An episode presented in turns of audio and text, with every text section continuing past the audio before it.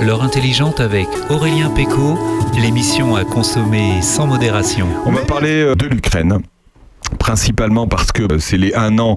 Je sais même pas si c'est. C'est compliqué de dire que c'est le premier anniversaire. On n'aurait même pas eu envie de fêter ce premier anniversaire, Bernard. Les un an de la guerre. Et pourtant, on y est. Et il faut se rappeler que ça devait durer trois jours. Car euh, lorsque le 24 février, euh, Poutine envoie ses chars euh, à la conquête de l'Ukraine, il croit réellement qu'il va faire une, opération spéciale, comme il dit, en, en, deux jours, trois jours maximum. Qu'est-ce qu'il veut faire?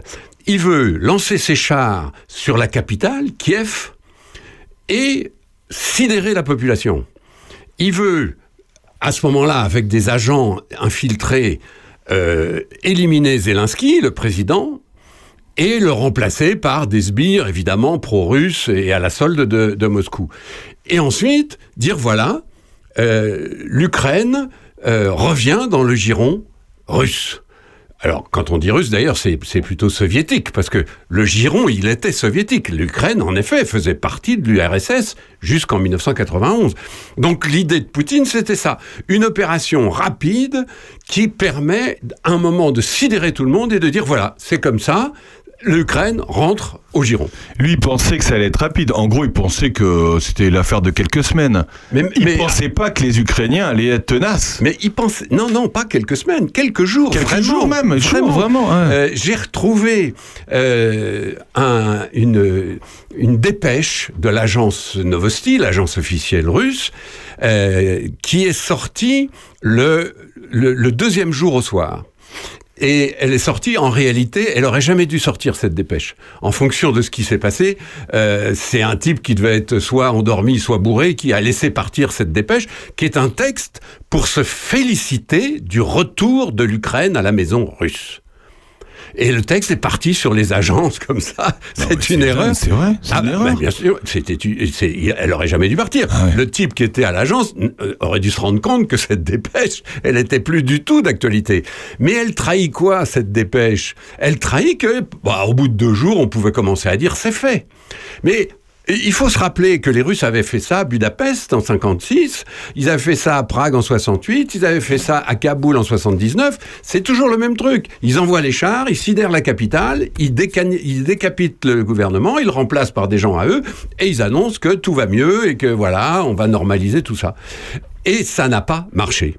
Et ça n'a pas marché, ça a été effectivement ça. En fait, la vraie surprise, le vrai événement, c'est ça. C'est que d'un seul coup, les Ukrainiens ont résisté. Et ça, c'était pas du tout prévu.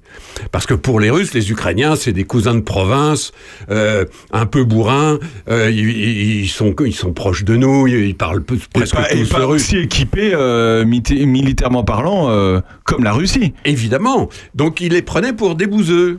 Euh, et, ça, et des ploucs. Et ça n'a pas marché parce que les ploucs, les bouseux, ça fait quand même 30 ans qu'ils travaillent à devenir un État moderne. L'Ukraine, il faut jamais oublier ça, c'est plus grand que la France. Ah c'est pas un petit pays comme ça au bord d'une rivière. C'est plus grand que la France. Et c'est peuplé d'un peu moins de, que de Français, c'est-à-dire qu'ils sont 44 millions, nous on est 67, bon. Mais le pays lui-même, regardez la carte, c'est plus grand que la France. Et Poutine a cru qu'avec 190 000 soldats, il allait pouvoir envahir un pays comme ça. Mais faut-il que ce gars-là ait aucune euh, compétence militaire? Et d'ailleurs, c'est vrai qu'il n'a aucune compétence militaire. Poutine, il sait pas ce que c'est d'ailleurs. Depuis un an, il n'est jamais allé au front. Il n'est jamais allé saluer les soldats. Ce type ne connaît rigoureusement rien à la chose militaire. Lui, Poutine, on sait bien que c'est un flic, c'est un fonctionnaire de police secrète. Et il y connaît rien. Il sait pas la différence entre un char et un avion et un, missile. Et voilà que ce type donne ses ordres on sait aujourd'hui, on sait, on a la confirmation qu'autour de lui, les mecs disaient ouais, euh, c'est peut-être un peu gonflé, euh, etc. Le fameux euh, Narishkin, qui était le, chef de la, des, services secrets extérieurs. Narishkin, avec un métier pareil, il savait bien que c'était pas jouable. Lui, il savait bien que les Ukrainiens étaient pas prêts à se faire enfoncer comme ça. Et on l'a bien vu qu'il a essayé de dire un moment, juste il y a un an, il y a exactement un an, il dit à Poutine, oui, mais alors peut-être que pour Poutine l'humilie en public, on se rappelle cette scène à la télé qui est incroyable, et, et lui dit, mais euh, reprenez vos esprits, euh, euh, Sergei Yevgenovitch, euh, et, et, on se rend compte que le chef des services secrets extérieurs se fait traiter comme un gamin, comme un marmot. Euh, allez, rasseyez-vous et puis arrêtez de dire des conneries. Or, il savait, lui, qu'il fallait pas y aller. Il, il savait. Poutine n'écoute rigoureusement personne. Il fait, il donne ses ordres. Il dit on y va, on y va. Et le résultat, c'est qu'il a essuyé une défaite doublement catastrophique. C'est une défaite. On, on, peut, on peut dire un an après euh, que c'est une défaite. C'est d'abord. C'est pas fini. C'est pas fini. J'entends bien, mais c'est pour ça que je dis une double défaite. La première défaite, c'est qu'il s'est planté parce qu'il n'est pas arrivé à Kiev. C'est parce que ses chars se sont embourbés. C'est parce que euh, l'armée qui devait justement reprendre les contrôles était tellement corrompue qu'on n'avait pas les éléments, on n'avait plus l'essence, etc. Donc euh, son armée s'est complètement plantée. Ça s'appelle une défaite militaire. Alors comme chacun sait, euh, ça n'est pas perdre une guerre que d'avoir une défaite. Hein. On peut avoir des défaites et puis gagner la guerre à la fin. Là, c'est une vraie défaite, c'est-à-dire que les Ukrainiens ont résisté et ont, et ont euh, euh, balancé leur, leurs ogives sur les chars, et c'est les Ukrainiens qui ont fait reculer les Russes, clairement. Mmh. Donc ça s'appelle vraiment une défaite. Mais deuxième défaite dans cette affaire, qui est peut-être plus importante parce qu'elle elle, elle, elle, porte, euh, euh, enfin, elle, aura des, conséquences énormes. Première défaite de Poutine, il voulait expliquer que l'Ukraine, ça n'existait pas. C'est d'ailleurs pour ça qu'il fallait la remettre au berceau de, familial, quoi. Ben, sauf qu'on a vu que l'Ukraine, bon sang de bois, ça existe drôlement. Hein ah oui. Et en quelques jours, les Ukrainiens, qui pourtant, il faut voir, l'Ukraine, c'est un pays qui n'est pas très homogène entre l'Ouest et l'Est. Il y a beaucoup de différences d'histoire, de culture. En deux jours et demi, ces gars-là, ils se sont tous retrouvés comme tous comme une nation debout, résistant, tous d'accord. Et ça, Poutine n'avait pas prévu. De même qu'il n'avait pas prévu que tous les pays membres de l'OTAN, euh, l'OTAN donc le traité de l'Atlantique Nord, c'est l'organisation militaire défensive de l'Occident, où il y a la France, la France est d'ailleurs un des fondateurs hein, de l'OTAN, et l'OTAN, tout le monde disait bon bah maintenant ça sert plus à rien puisqu'il n'y a plus d'URSS. Euh, voilà, euh, qu'est-ce qu'on fait encore avec l'OTAN? Euh, Macron, notre cher président, avait dit l'OTAN est en, en, état de mort cérébrale. Bon, on, ouais. peut, peut pas dire que ça soit pourtant, très encourageant. Pourtant, l'OTAN a été a été finalement partenaire moral de l'Ukraine. Mais regardez, depuis un an, l'OTAN est devenu le protecteur ouais, de l'Ukraine. Ouais. Parce que les pays de l'OTAN, encore une fois, faut jamais oublier, l'OTAN, c'est pas une espèce de machine avec mmh. des gens compliqués quelque part dans un coin. L'OTAN, c'est la France, le Canada, l'Angleterre, les États-Unis, etc. C'est des pays qui font partie de l'OTAN et qui forment l'OTAN. Mais on voit bien que ces pays, d'abord, alors, incroyable, il y en a deux de plus, puisque la Suède et la Finlande ont dit oh là là là là, dans ces conditions, nous on adhère à l'OTAN parce qu'on veut aussi ouais. la protection militaire. Et puis on a vu que l'OTAN est devenue une force incroyable, alors que c'était un peu voilà, c'était un petit ça peu a relancé, fin. ça a relancé ça la machine. Ouais. C'est-à-dire c'est exactement le contraire de ce que voulait Poutine. Troisième, troisième point, l'Europe l'Europe divisée, nos, nos, pays européens, on sait bien qu'on s'aime beaucoup, mais qu'on s'engueule tout le temps, que c'est très compliqué de faire l'Europe, etc en trois jours, l'Europe tous unis pour, dire, pour condamner la Russie. Donc, encore une défaite de Poutine. C'est une force dissuasive aussi pour, euh, pour Poutine. Il se dit, attends, euh, merde, en fait, ils sont tous derrière l'Ukraine. Alors, tous, non. C'est un peu le problème qu'on a aujourd'hui. C'est que on s'est rendu compte à cette occasion que bah, la planète a un peu changé. Parce que ça se serait produit il y a 30 ans. Ben, on aurait eu euh, 90% de la planète contre euh, euh, la Russie, l'Iran, peut-être la Chine, bon, on sait pas bien, mais on n'aurait pas eu cette espèce de d'éparpillement qu'on a aujourd'hui. Le nombre de pays aujourd'hui qui, qui disent oui, on n'est pas tout à fait d'accord, mais enfin, faut, on n'est pas prêt à condamner non plus euh, parce qu'on n'aime pas non plus l'Occident, mais c'est pas pour ça qu'on aime plus la Russie. Devenu très très compliqué ouais. la planète. Et là, je vais vous donner un truc et je le donne à, à nos auditeurs parce que je trouve que c'est quand même, au fond, assez simple. Si vous voulez vous repérer un peu dans, dans cette espèce de, de, de, grand, de, grand cirque diplomatique auquel on assiste à propos de l'Ukraine, c'est compliqué hein, aujourd'hui de savoir qui soutient qui et comment. Dites-vous bien qu'il y a deux camps. Deux.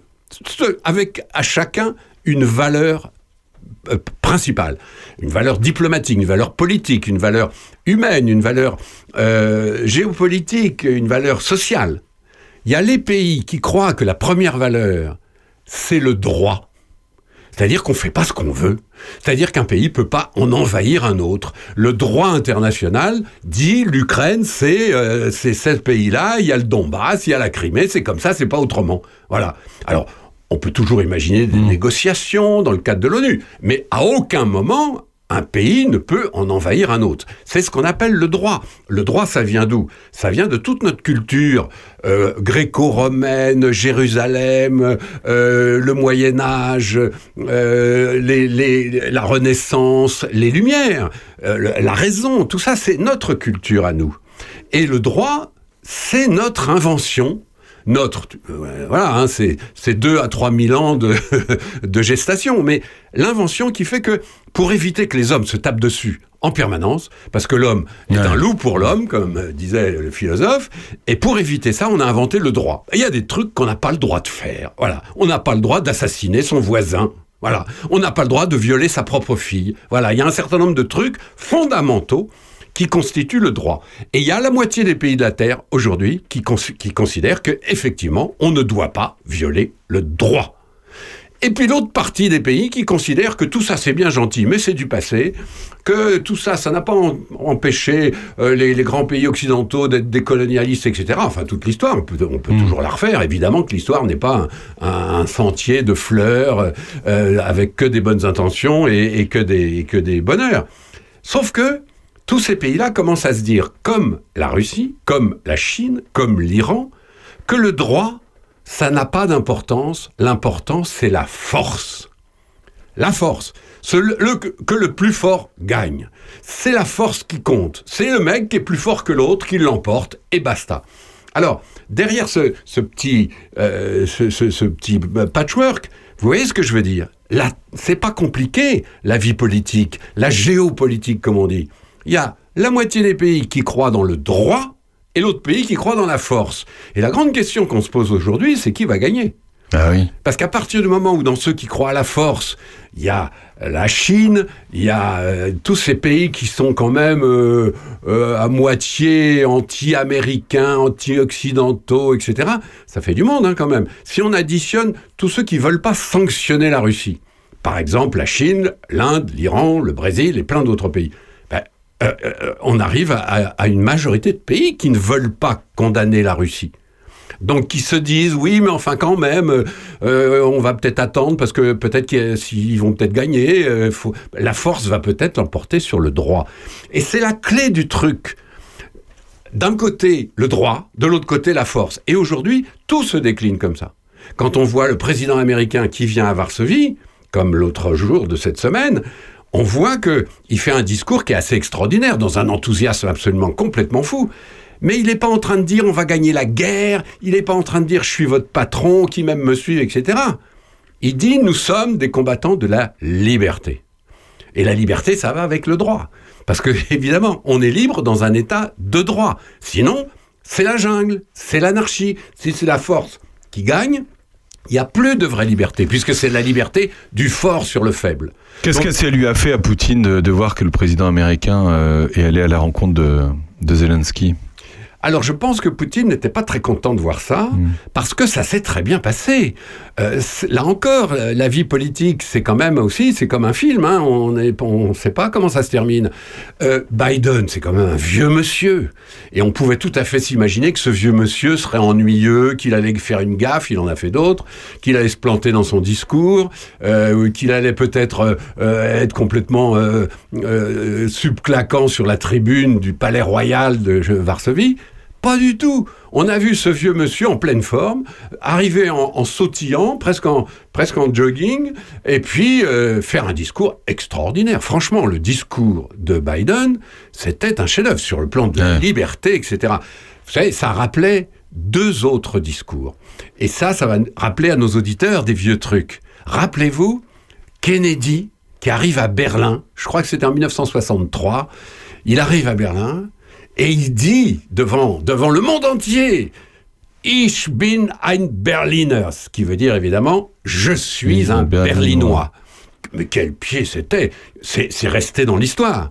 Et puis moi, je me souviens d'un autre moment aussi, c'est le président Reagan qui était venu, lui aussi, à Berlin. Et devant le mur de Berlin, alors là, on est en 88, il s'adresse à Gorbatchev, qui était le patron du RSS à l'époque.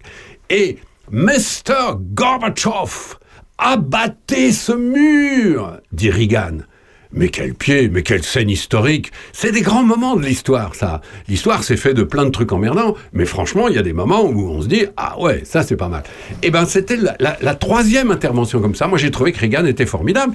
Et le même jour, on voit Poutine à Moscou, euh, ennuyeux comme une pierre, devant une salle tirée au cordeau avec des apparatchis qui s'endormaient on en a vu qui, était en train de s'assoupir, et prononcer un discours d'un ennui mortel, qui était d'ailleurs un tissu de mensonges, un tissu de, menaces, etc., comme il en fait depuis un an.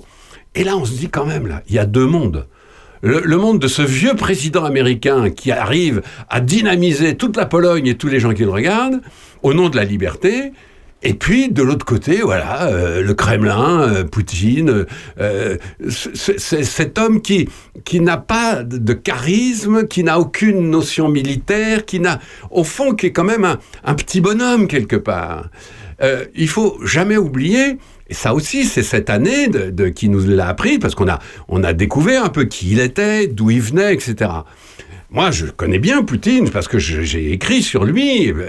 Et Poutine, je l'ai dit dès le départ, dès le premier jour, n'oublions jamais que ce type est d'abord un voyou, car il a une éducation, une formation de voyou. Il était réellement un vrai voyou dans les rues de Leningrad dans les années 70. C'était un voyou, un vrai. Hmm. Et c'est un manipulateur. Pourquoi? Parce que il a fait l'école du KGB, il a été agent du KGB, il a été fonctionnaire du KGB, et qu'est-ce qu'on apprend au KGB les services secrets russes apprennent une chose très simple, ils apprennent à manipuler les gens. Hmm. Et donc on a un gars qui, aujourd'hui même, au bout d'un an, est toujours au Kremlin. Bon, on peut imaginer que qu'il est un peu fragilisé quand même, mais il est toujours là. Il faut reconnaître qu'il a encore le pouvoir. Mais ce type est un voyou et un manipulateur. Ça n'est pas de l'insulte de ma part de dire ça. C'est un constat. C'est ce qu'il est réellement. Euh, quelle perspective, euh, vers quelle perspective on va euh, sur ce conflit euh, maintenant, au bout d'un an? Parce que c'est vrai qu'il y a eu pas mal de scénarios et tu nous en as donné depuis un an sur, dans, dans, dans ce moment de, de radio chaque semaine. Et tu nous as décrypté, tu nous as expliqué le conflit. Aujourd'hui, on en est où? C'est quoi la perspective? Elle est bonne ou elle est pas bonne? Elle est pas bonne. Ah, elle est pas bonne parce que au fond, les choses restent en l'état. La seule bonne perspective, le seul moyen d'arrêter la guerre, c'est très facile, je l'avais dit une fois à ce micro, il y a un moyen, il faut un quart d'heure pour arrêter cette guerre. Il suffit que les soldats russes rentrent chez eux. C'est pas compliqué. Un enfant de 5 ans est capable de comprendre. Si les soldats russes rentrent chez eux, de l'autre côté de la frontière ukrainienne, il n'y a plus de guerre, c'est fini, la paix revient et on, et, on discute. C'est pas compliqué, hein. Il faut un quart d'heure. Or, il faut que monsieur en ait envie. Or, il faut que Poutine le veuille. Et c'est Poutine qui tient tout, parce que je sais bien, moi, qu'autour de Poutine, il y a des gens qui disent, bon, elle est bien gentille cette guerre, mais ça, ça nous coûte cher. Tous les oligarques, par exemple, ces multimilliardaires russes qui ont fait fortune avec le pétrole, le gaz, etc., il n'y en a pas un qui soit d'accord en réalité, parce qu'ils ont tous énormément à perdre. Et ils ont tous perdu. Et ils ont tous d'ailleurs beaucoup perdu, et beaucoup ont perdu la vie même, euh, parce que bon, c'est comme ça. ça on sait pas trop comment certains. Avec le FSB, ça se passe comme ça. Donc on en est où? La perspective elle est mauvaise, mais elle est, est-ce qu'elle est, euh, est-ce que c'est une perspective de, conflit limite mondial euh, C'est, quoi? Alors le, je dirais d'abord qu'il faut pas se laisser terroriser par les histoires de, bombes nucléaires. Hmm. Moi, je n'y ai jamais cru. Alors, soyons clairs, hein, il faut quand même faire gaffe. Il y a des gens dans la société européenne, en France, en Allemagne et partout, qui étudient ça de près, qui regardent. Heureusement, hein, quand même, il faut tout prévoir. Mais mon sentiment à moi, de, simple observateur, c'est que tout ça, c'est du pipeau de Poutine. C'est pour semer la terreur, c'est pour nous faire peur. Et d'ailleurs, ça nous fait peur. Quand on brandit des, des armes nucléaires, il faut reconnaître que ça, ça fait peur à tout le monde. Mais je pense qu'on est dans le registre de la terreur et pas de la réalité. La réalité, c'est cette guerre, Poutine va la laisser là au milieu de l'Ukraine, enfin pas tout à fait au milieu, mais à la frontière du Donbass, ça va, lui il s'en fout qu'il y ait 1000 morts de plus, 10 000 morts de plus, un million de morts en Russie, c'est pas grave. Il faut bien garder ça en tête. Il faut garder ça en tête. La Russie, c'est un espace immense qui va jusqu'au Japon. Il y a 10 fuseaux horaires. Et c'est de la steppe, de la toundra, il y a des espaces entiers où il n'y a rien. Et c'est des nationalités différentes. Je le dis parce qu'on oublie souvent ça. Il n'y a pas de nation russe. Ça serait trop simple si on pouvait dire la nation russe est attaquée, etc. Non. Il y a plein de nationalités en Russie qui font la Russie. Et cette Russie, elle ne prend corps, elle ne se rassemble que lorsqu'elle est attaquée. Et c'est pour ça d'ailleurs que tous les chefs de la Russie, alors avant il y a eu Khrouchtchev, avant il y a eu Staline, avant il y a eu Lénine, etc., tous ont dit mais nous sommes attaqués. Alors que c'était en général pas vrai. Comme aujourd'hui, Poutine explique que nous, les Français, entre autres, nous voulons euh, éliminer, exterminer les Russes avec des, en, appliquant la solution finale, c'est-à-dire quoi, avec des chambres à gaz. Enfin, on ne sait pas jusqu'où ça hmm. peut aller, mais c'est tellement absurde qu'on a du mal à suivre. Mais Poutine a, utilise ce moyen pour rassembler ces fameuses nationalités de telle sorte à ce que la Russie soit en effet sur, sur la défensive, ce qui est absurde. Une chose est claire, euh, Poutine, il n'a pas envie de perdre. Ah, il n'a pas le choix même. Il n'a pas le choix. Euh, lui, maintenant, il peut plus reculer. Peut-être qu'autour de lui, il y a des gens qui se disent, bon, ben, à un moment, imaginons par exemple que Poutine soit assassiné ou, ou qu'il meure d'une crise cardiaque. Ben, le lendemain, il faudra bien que des gens se réunissent au Kremlin en disant, bon, qui c'est qui commande et qu'est-ce qu'on fait? À ce moment-là, on peut imaginer aussi des gens qui disent bon ben déjà on va arrêter cette guerre d'Ukraine parce que ça ça nous coûte quand même trop. On va en profiter en quelque sorte pour remettre tout ça d'équerre. Ça n'est pas absurde. Vous voyez que je suis pas totalement pessimiste. Mmh. il, y a, aussi c'est léger mais Malheureusement, d'abord, il ne faut pas spéculer sur la maladie de Poutine, euh, ni sur son assassinat. Euh, ça va peut-être arriver un jour, mais c'est pas comme ça qu'on calcule. Aujourd'hui, on est dans une situation extrêmement désagréable où la Russie va imposer cette guerre. Alors, elle va pas beaucoup faire d'efforts. Elle, elle aura toujours des tanks, elle aura toujours des obus, et elle aura toujours de la chair à canon. C'est ça qui est terrifiant. C'est un marionnettiste il est là, il tire des ficelles et ça doit lui plaire ça lui plaît beaucoup. Ah ben le pouvoir a toujours excité les, les, gens comme ça. Hein. Euh, c'est non seulement aphrodisiaque, mais c'est stimulant euh, à tous égards, hein, le pouvoir. Et en effet, la comparaison est juste. Il est au Kremlin et il donne des ordres et c'est le marionnettiste. Et on le voit bien. Prigogine, le fameux, le, le, le cinglé là, qui a inventé les groupes Wagner, etc. C'est quand même 50 000 soldats privés dans une entreprise privée. Il faut s'imaginer ce que ça veut dire. Prigogine, il rêve d'avoir le pouvoir. Actuellement, Poutine lui dit tu t'assois, il s'assoit. Hmm. Tu te lèves, il se lève. Hein. Tous les gens qu'on voit, les militaires, les Gerasimov, les, les Shoigu, tout ce qu'on voit à la télé, euh, ces gens-là obéissent tous à Poutine. Tous. Mm. C'est ça qui fait froid dans le dos d'ailleurs. Mm. Parce que du coup, Poutine, qui n'a aucune notion militaire, est en train de diriger une guerre où il a tout à perdre. Mm. Sauf qu'il a des hommes et des hommes à lancer comme chair à canon devant les chars euh, ukrainiens. Et la France dans tout ça, alors est-ce que nous on est clair avec ce, conflit? Est-ce que Macron, euh, le président, est clair avec ça? Alors moi, je suis, je suis un peu euh, assez choqué en ce moment parce que, bon, Macron, depuis un an, il, a, il, a, il est dans son rôle de président de la République française, c'est-à-dire que, euh, ok, il, il, doit défendre l'Ukraine et nous inciter à le faire, et il doit aussi préparer l'avenir. Moi, je comprends que Macron dise, n'oublions pas que demain ou après-demain, il faudra bien discuter avec les Russes, ce mmh. qui est pas faux. Hein. Ils vont pas s'évaporer, la Russie va pas s'évaporer. Donc, il a un point de vue de président de la République qui voit loin. Alors, le problème, c'est que euh, toute nuance à ça euh, indispose les Ukrainiens. Quand Macron a dit qu'il fallait pas humilier Poutine, bah, tous les Ukrainiens euh, se- se- se- ont hurlé contre Macron. Mais ça, c'est son job, à la limite. Je suis plus inquiet de deux choses.